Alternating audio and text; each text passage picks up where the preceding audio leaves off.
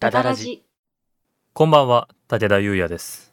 ダダラジ第109回でございます。ダイヤモンドは砕けないを読み終わってしまいました。いや、見終わってしまいました。い おうどうでしたうや、わかった。 ちょっと興奮した、めっちゃ。ーん。あの、こないだ飲んでたじゃないですか、私たち。はい、先週分ね。うん。あの会話結構夜までしてたんですよ。そうですね。まあまうんあ、帰ってきたのも遅かったですからね。そうそっから収録したんで。そうそう。で、その収録終わって、その後、全部見た。おー、そのまま見たんですね。そう、3時とかにな って。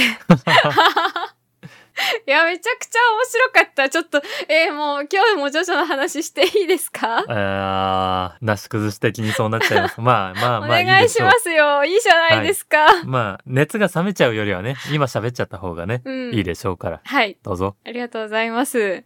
えもういい、もうえ言っていいんですかあの、はい。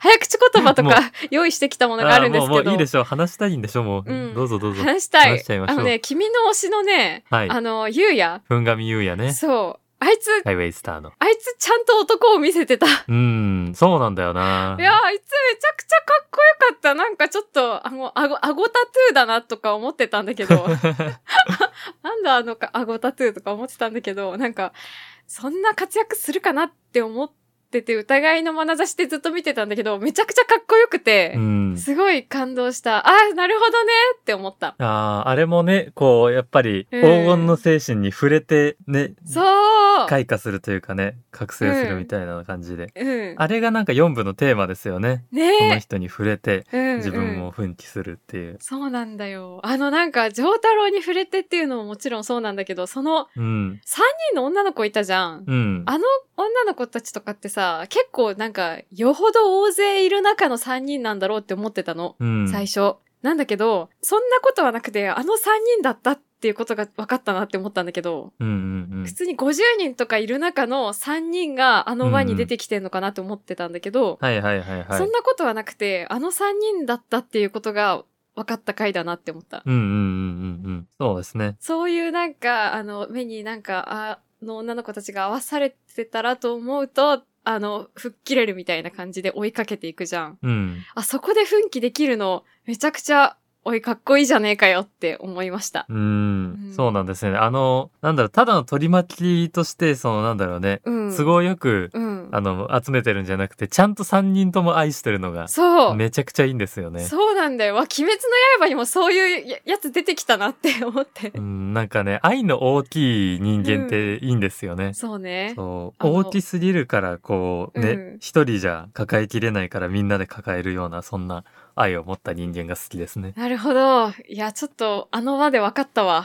すごい。なんで好きって言ってたんだろうっていうのが。いいですよね。そもそもハイウェイスターのフォルムというかうん能力とかも好きなんですけど、あ、そうねそ。の中であのエニグマ戦がね、うん。あるのがめちゃくちゃいいんですよね。エニグマね、確かに。名前はかっこよかったんだけどね。いや、能力もね、うんやばい能力なんですけどね。だったんだけど、なんかちょっと、やっぱ倒されるべくしていたなっていう感じはあった。まあ、そうですね。あの、最終的にはその覚悟の差でしたからうね。うーん。ん、面と向かって戦うという覚悟というか、ねうんそういうものを持たなかったからこそ、うんうん。最後恐怖で目をつぶったりしたわけでああ、そっかそっか、そうだね。だから、ふんがみゆうやが勝った理由って、その、うん自分は神になってもいいっていう覚悟があったからなんですよね。うん、うん、うん、そうだね。 で、それっていうのは、その、その前にジョースケが見せた覚悟を見てうん、腹を決めたってことなんですよね。それがめちゃくちゃいいなと思って。そうだよね。うん。めちゃくちゃ黄金の精神っていう感じだったよねう。んいや、。ちょっと話したいことまだまだいっぱいあるんだけど、ちょっと、 は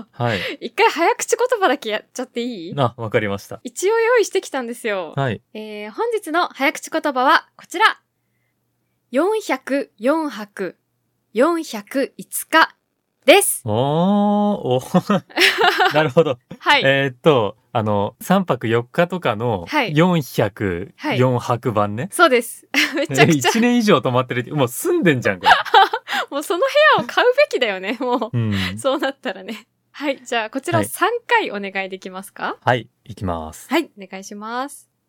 404泊405日、404泊405日、404泊405日。 いかがですか 今のはどうしようかなええーどうしようか なえ、迷うぐらいだったら100点をくださいよ。うん点かななんとなあー、なんだ、なんだ、その2点は、その2点は、なんとなく でしょ。く、ちょっと減らそうかなって、なんか、ひどいこんな。今までの中で一番ひどいかもし れない。こんな普通の日に100点あげちゃうのどうなのかなって思ったし、 なんか、いや、いいいいでしょう。100点を取った日が普通じゃない日になるんですよ。そっか、なるほどそういうことかなるほどね。はい。今度から気をつける。今日は98点ね。まあいいですよ。もう大和田さんが文句のつけようのない、もうこれは100点出すしかないっていうのをいずれ出してあげますよ。わかりました。めちゃくちゃ楽しみにしてます。はい。ということで、えー、多はい分4部の話が続くと思いますが、とりあえずここで区切りでございます。はいえー、ただじ109回スタートです。はい。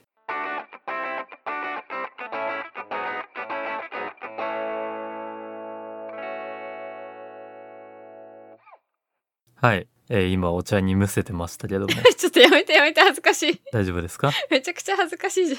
おばあちゃんじゃん。 はい。えっと、はえい。第4部見終わったんですけど、もう、すごい最高だなって思いました。うんうんうめん。ちゃくちゃ最高だなって思って、なんか改めて、あの、ジョジョをおすすめしてくれた佐野木優太さんありがとうございます って思いました。いや、これからね、まだうん。 5部、6部とありますから。まだ、だってこれから5部も6部も、あと漫画原作は8部とかまであるんでしょそうですね。えーもう神様ありがとうなんだ けど、マジで。なんかそのジョジョの、うんその素晴らしいところう、んうん。ちょっと気づいたところをちょっと今忘れないうちに言っちゃうけど、はい。主人公とラスボスの組み合わせがまず素晴らしい。うん。平吉影とね、そうそう。東方丈介っていう。とか素晴らしいなと思って、うんうんなんかよくさ、第1部からこう見ていくと、まあ第1部はさ、ジョナサンがいて、うん。そこにディオが入ってくる形じゃうんうん。なんか、ジョナサンの方は、すごく誠実で、優しくって、なんか、正義感に燃えてる優等生タイプじゃん。うんで、それに対して、そのディオが、あの、独占欲がめちゃくちゃ強くて、なんか、プライドが高い、なんか、女王様タイプというか。まあ、生まれついての悪ってやつですね。そうそうそう。まあ、これはジャンプで言うと、王道なコースなのかなとま思あ、って。こうね、両極端なね、二人の物語ですからね。うん。真面目で誠実な人うんうと、んちょっとわがままなタイプみたいな感じ。で、あ、うん、うん。なんか王道タイプだなって思ったんだけど、第2部に入って、あの、カーズ様と、うん。あと、ジョセフになるじゃん。で、なんかその悪役の、まあ、カーズ様の他にも、まあ、二うん人三人いるけど、まあ、終盤はカーズ様だから、ラスボスはカーズ様だとして、カーズ様はめちゃくちゃ、うんユイが独尊タイプじゃん。うん。で、それに対して、ちょっと小粋なアメリカ人をぶつけてくるみたいな。まあ、あの、き血筋はイギリス人ですけどね。そうだよね。の、後に帰化してるんだよね。そうですね。そうだよね。なんかこの組み合わせが結構なんかハリウッド映画みたいで、うんうん。なんかこの対比みたいな、なんかハムナプトラとかう、んうん、インディィ・ージョーンズみたいな映画みたいだなと思って、それもいい組み合わせだなって思ったし、うんうんで、第3部に入って、ディオが復活してきて、なんかディオがちょっと、第1部ちょっとまだ怖くとみたいな感じだったのに、悪のカリスマになりましたからね。そうそうそう、もう今まさに同じことを言おうとしてた、なんか神秘的な感じが増してう、んうん。カリスマになっていったじゃん。で、それに対して5人組っていうのをぶつけてくるっていう。うんうんうん。個性が違う5人がディオに対してこう向かってくっていう感じで、しかもそのなんか主人公の人うんうは、ん、なんか完全無欠の男だよね。うんあの、腐敗の上太郎だよね。っていうのをぶつけてくるのも、すごいセンスいいなと思ったし、この第3部は、なんか1とか2とかと違って、結構勝敗がギリギリまで分かんなかったなっていうのがあってうんうんうんうん、歌教員とかね、あの、ちょっととんでもないことになるし、もう、もういいでしょ う。もういいですよ。もう。うん。うんまあ、歌教員とか死んでしまうしっていうことをちょっと今言おうとしたのね。うんだし、だからギリギリまで、うわ、これもしかして逃げ、うんうん。生存逃げ切りパターンありか、みたいなことをちょっと思うくらいわからなかったのがすごい良かった。で、第4部に今回入って、なんかその、ラスボスがもうなんか、ド変態サイコパスだったじゃん。うんうん。それに対して、なんか、ビーバップハイスクールとかに出てきそうな、すごい性格の明るい不良みたいなうんうんうん。のをぶつけてくるのが、すごいセンスいいなって思ったし、なんかもうこの組み合わせに関してはもう最高すぎて可愛いって思った。ああ、そうなの。4部がね、うん結構あの、人気な理由としてね、その、うんラスボスが人間なんですよね。うん。確かにで、確かに。すごくあの、自分の人生をそのまま過ごしたいっていうう、ん。ね、消極的なうん。ラスボスっていうね。植物のように穏やかにねう。んうん、でもまあそれはそれとして生まれついての殺人衝動はあるけどねっていう、うん。まあ、だからやばいんですけうど、ん。ね。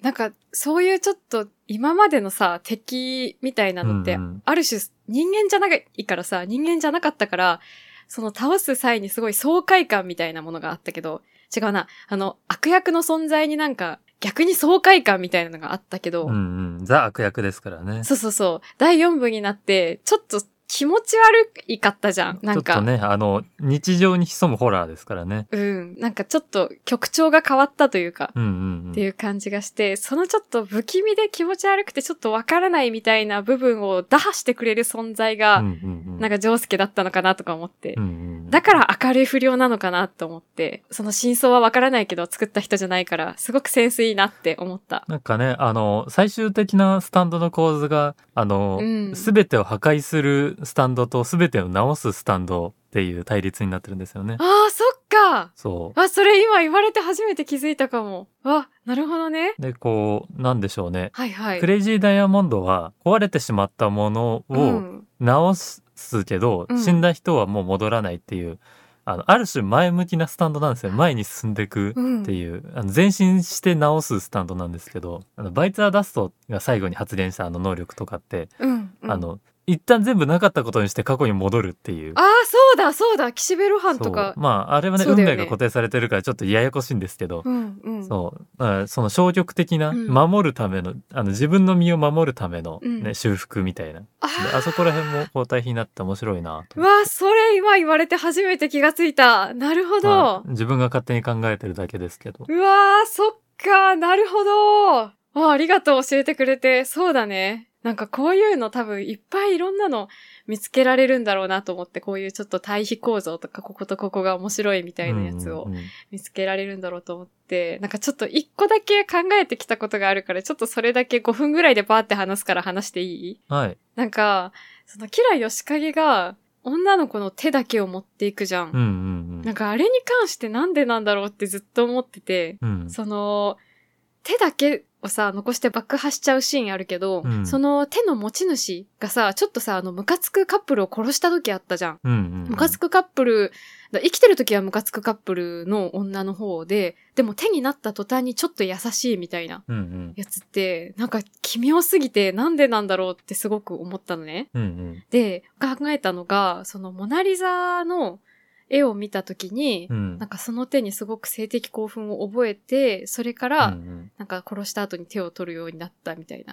まあ、ちょっといろいろ省いてるけど、それがきっかけで手に執着を持つようになったっていう話をさ、うんしてたじゃん。で、なんか手ってなんだろうなって思ったの。うんうんめちゃくちゃ 哲学的な話になってしまいそうだからちょっとブレーキをかけながら話すけど、なんか手ってすごいなんか表現豊かな場所じゃん、すごく。そうですね。末端で一番こう表現として使われる部分ですね。うん。何か書いたりとか演じたりとか踊ったり何でもそうですけど。そうそう。なんかすごい、もう今言ってくれた通りで、まあそうだよね。書いたり、あとなんか指し示したり、あと人と繋いだりすることもできるし、あとまあ壊したりもできるっていう、その人の個性をすごく強く滲み出るところじゃん。うんで、。そこをさ、持ってってるのって、すごい不思議だなって思ったの。うんうん。で、手が欲しいっていう風に私アニメ見てる時は思ってたんだけど、後から考えた時に、うん。手が欲しいんじゃなくて、手の他がいらないんだったんじゃないかなって思って。うんうんうんうん。なんかすごいざっくりな話なんだけど、なんか毛皮とかを買う人って、毛皮の商品とかを消費する人って、なんか多分だけど、それを取った後の動物っていらないじゃん。うんうん。その、剥ぎ取られた後の動物の本体を必要としないじゃんまあ想像でしかないけど、まあ、うん毛皮を生産してる人とか多分違う事情があると思うから、ちょっとその辺は置いとくけど、多分そうだと思ったの。で、ある存在のさ、そこだけしかいらない。うんうん。他のとこは見たくないみたいな。うんうん。なんかそういう感覚に近いんじゃないかなと思って。そうね。あの、手以外がもう、あの、邪魔っていうのはね。そう。うん。うんうん。で、さっき言ったみたいに、いっぱいいろんな表現ができる手っていう存在も、切って死体になったら、もうただの静かな物体でしかなくて、まあすごく悲しいことなんだけど、うんうんまあ朝食のシーンでそういうのが出てきたりとかしてすごい悲しい気持ちになるんだけど、うんうんで、ずっとその森尾町で生活してる中で自分のさ、背広のポケットに入れたりとかして話しかけ続けてたじゃん。うんうんうんそばに置いて話し続けてたけど、うんうん実際に撮った女性の存在とか、気持ちとか、温度とか、なんか考えてることとか、なんかそういうものとかは、全部全部捨ててしまって、もう可憐で可愛くて性的なところだけ欲しかったんじゃないかなって思ったの。うんうんあの手は手だけであるならば、何の意見も言ってこないし、文句とかも主張とかもしてこないから。うんだから、あの、時がだんだん経ってきて、ちょっと臭くなってきたら、ポイって捨てる描写があるじゃん。うんうんうんもう可憐じゃなくなってきたから捨てるのかなって思って。なんかあれなんですよねそもそも平吉影の精神性って、うんそもそも自分以外の命っていうものは無価値だと思ってるようなところが思ってるよねあ。ってまああの、うん私立に話すところのね、うんあの自分のプロフィールとかもそんなところが見えてくるけどうんだからそもそもあの人を殺さずにはいられない差ががあるんですよね。設定としてさ、すごい、まあ、強烈な設定だけど、リアルに考えるとしたらもう人権意識があまりにも希薄なんだろうねう。ん、で、ここだけ欲しいっていう欲求がその全てを上回ってるんだと思うんだよねう。ん、その殺人衝動とに加えてうん平吉影は手に対する異常な執着があったから、うんうん。あの含めてあの手だけを切り取るっていうことに関して何もハードルがなかったんでしょうね。一番効率がいい方法を取った結果がそれなんだろうねう。んうんまあ、あとはそのよく言われるのが、うんあのソースが不確かであれですけど、うんうん。あの男性の性欲っていうのがあの、うん征服心とかあー憎しみに近いところからく来やすいっていうのはええよく言われることなんですけど。そうだからか。もしかしたらその殺人衝動があの、うん女性に向きやすいのはあのキラヨシカリはそういうのもあるかもしれないですね。あー、なるほど。あの忍とのやり取りの中で一瞬こう、首を絞めて殺そうとししちゃったところあるじゃないですか。あるある、うん。魔が差して、だからああいうのもそれなんじゃないかなと思ってて、ああ、そうだから性か。欲を抱けば抱くほどあの、その人を殺して手だけ取りたいと思うんであるし、わあ、恐ろしい。まあ、アニメだっていう風にちょっと一線を隠せばいいんだけど、結構お風呂とかずずっと考えちゃってた。うんうんうなんでこんんなキャラクターにしたんだろうとか、なんでこのキャラクターはこんなことするんだろうってずっと思ってた。で、まあ、最後まで見たから言うけど、うんあの、ザワールドの後死んじゃってさ、はいあの世とこの世の狭間の通りにあの人も行くじゃん。はい、で、あの、その後さ、その女の子が出てきて、うん自分が死んだことが分かって、で、かつ罠にかかっちゃうシーンあるじゃん。はい見た人は分かると思うけど。で、ね、あの後さ、あの闇の中から無数の手がドドドドドドドって出てきて、うんすすごい力で暗闇の中に引きずり込んでいくけど、あれめちゃくちゃ印象的だよね。うんああの、れ今まで手にさ、執着してきた人が手によって地獄に引きずり込まれるみたいな。ねひにいい皮肉ですよねあれね。そう、本当に皮肉だなと思って。うんで、なんかあれ見た時にね、なんか今までなんか殺して奪って飽きたらポイってしてきたあの手とかって、なんか、あれとかって実はその全ての怨念を記憶してて、今ここでもう問答無用で復讐するように思えたのう。んうんうん、めちゃくちゃテンション上がったんだけど、私は。うんうんうんん、そう、だから今までその前のさ、まあ、スタンドとか他の人とかも巻き込まれてあそこにうんうん多分行ってきた描写あったけど、えっと、今までその漫画の描写、うん漫画における地獄の描写だと思ってた、なんかあれって、もともと全部人だったものだったんじゃないかなって思ってうんう、んうん、そのなんか、今までなんか、ポイってされてきた手とかはずっとなんか喋らない物体になっちゃってたんじゃなくて、ずっと怨念を発し続けてたのかなって思って。はいはい、こう手だけにされてあの、うんキラヨシカリのそばに置かれてたそうそう手。とかもってことですね。そう。で、舶来の腕時計とか指輪とかいっぱいつけてた手も、実はずっと怨念を発し続けてて、で、この世にいた時に、周りの耳に聞こえてなかっただけで、あの世とこの世の狭間に来た時に初めてその怨念が可視化されたのかなって思ってう。んうんうん、まあ実際ねあの、うんずっとあの振り返ってはいけない小道で待ってたのも、うんそれに近い理由ですからね。ああ、ずそっっか。そと復讐の機会を狙っていたっていう。そうだよね。そだそう思った瞬間、すごい怖かった。う。うんうんうん、怖かったです、すごく。安心なんかないところへ連れて行くんだろうみたいなセリフあるけど、うんうん多分とんでもない怖いところに連れて行かれるんだと思うんだけど、それがすごい皮肉だなって思ったし、うんまあ、順当な拷問だなとも思ったし、最後にねセリフであるけど法では裁けない男ですからね、そうだね。もうその手たちに裁かれるんだろうね、これから。うんまあどうなるか分かりませんが裁かれるのか無になるのか、うん。ただねスピンオフではいは短い編でスピンオフがあるのか。「デッドマンズ Q」っていうはいのはいがありまして、はいはいはい。あのまだ出てくるんだ。記憶を一切なくしてうん。あの森尾町にいる海女うん。から依頼を受けて、うん何かこう探索しに行くっていうキラヨシカゲの死後みたいな全ての記憶なくして幽霊になったキラヨシカゲの話があるんですよ。すごい。それは世界線つながってんのそうですねまああの他のキャラクターは全然出てこないんですけど、うんうんうん。なんとなく数字にこだわっていたのだけは覚えてるみたいなはあ。全然記憶がへなーくなっててそうなんだ。そういやー、すごい。意外。あれは何で読めるかな今どこに掲載されてたんだっけなちょっとうん。今覚えてないんで後で検索してみますけどうん。あ、そうなんだ。へえ。そうなんですよなんか、てっきりあの後はもう何もないものだと思ってた。結構ねそういうのがねちょこちょこあったりするんだよね、ジョジョは。あー、そっか。本人がちょっとあのもうちょっと書きたいなっていうのでスピンオフでそういうの書いたりとかするんでね。あ、なるほど。じゃあもうめちゃくちゃお気に入りキャラなんだ。そうですねその、うん岸この間言った岸辺露伴は動かないみたいにこう、うん。スピンオフが。が書かれる程度には好うんきなキャラだったんですよね。造形がねやっぱり気合入ってますもんねキラヨシカリはね。うん、キャラのすごいイケメンだ方の造し、あ形がねとファッションとかもすごい凝ってるし。うん、ねなんかあのなんだろう人格としての造形がすごくあ、そういうことか。うん、うん。練ってるなっていう。あ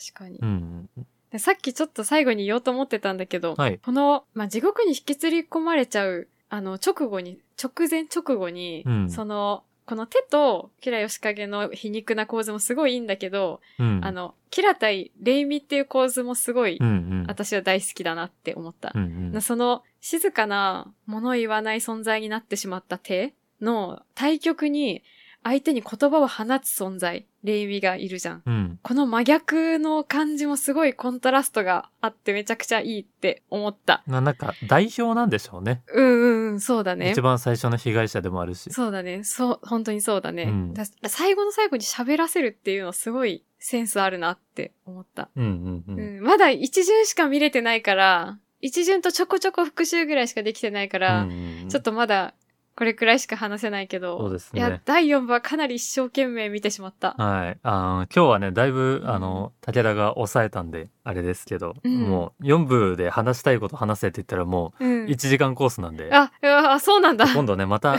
腰を据えて話す会をしそうなの ましょう今回はね吉良吉影についてだけちょっと話すっていうああので。抑えといてもらってわかりました。すいません。ちょっと。お互いが熱くなっちゃうとね止まんなくなっちゃうんで、そうだこのね。辺にしときましょうかねはい。わかりました。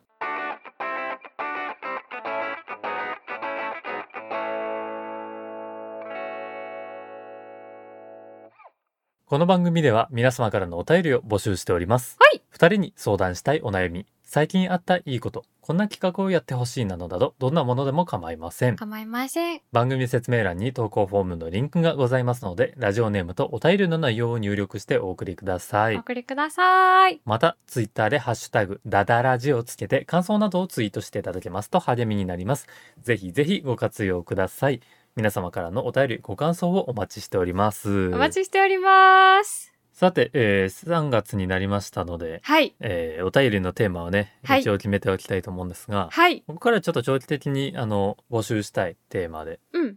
あなたの暴走ポイントを教えてくださいおとーいう、さあ、 それは一体どういうことなんでしょう、えーとこれはどういうことかと、えー言いますとね、はいはい。あのー好きな映画を教えてください、あー。うん。おすすめの本を教えてくださいはいはいはい。言われた時に、うんうん。えーっと、この人の前提は多分普段あんまり映画を見ない人でと か、その人文系の本は読むけど理工系はあんま読まない人だよなとかを考えて、うん、うん、うん、え、あ、何をもっと、もう、あーって なる。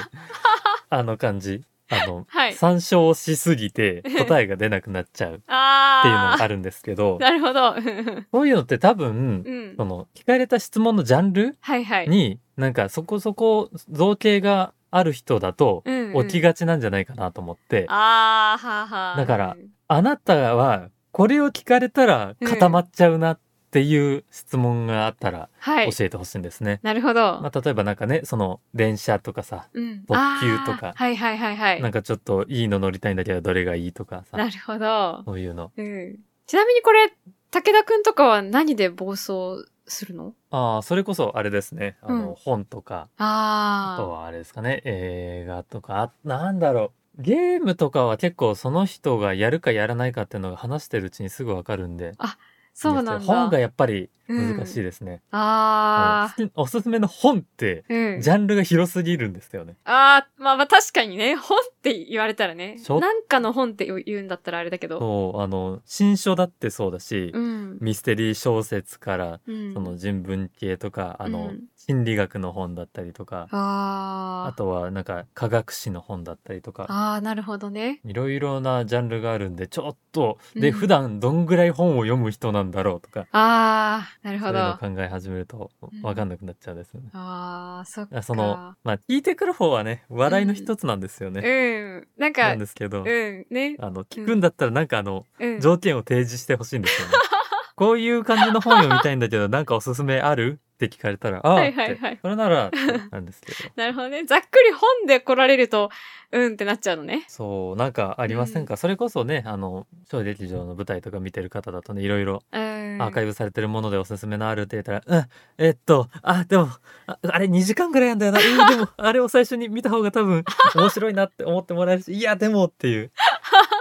なるほど。いや、深いね。そうだね。演劇人も陥りがちな。そうう。なんかね、。あの、知ってるものについて聞かれるとそうなるってのはあると思うんで、皆さん良ければあー、うん教えていただいて、大和さんなんかありますか私ですか。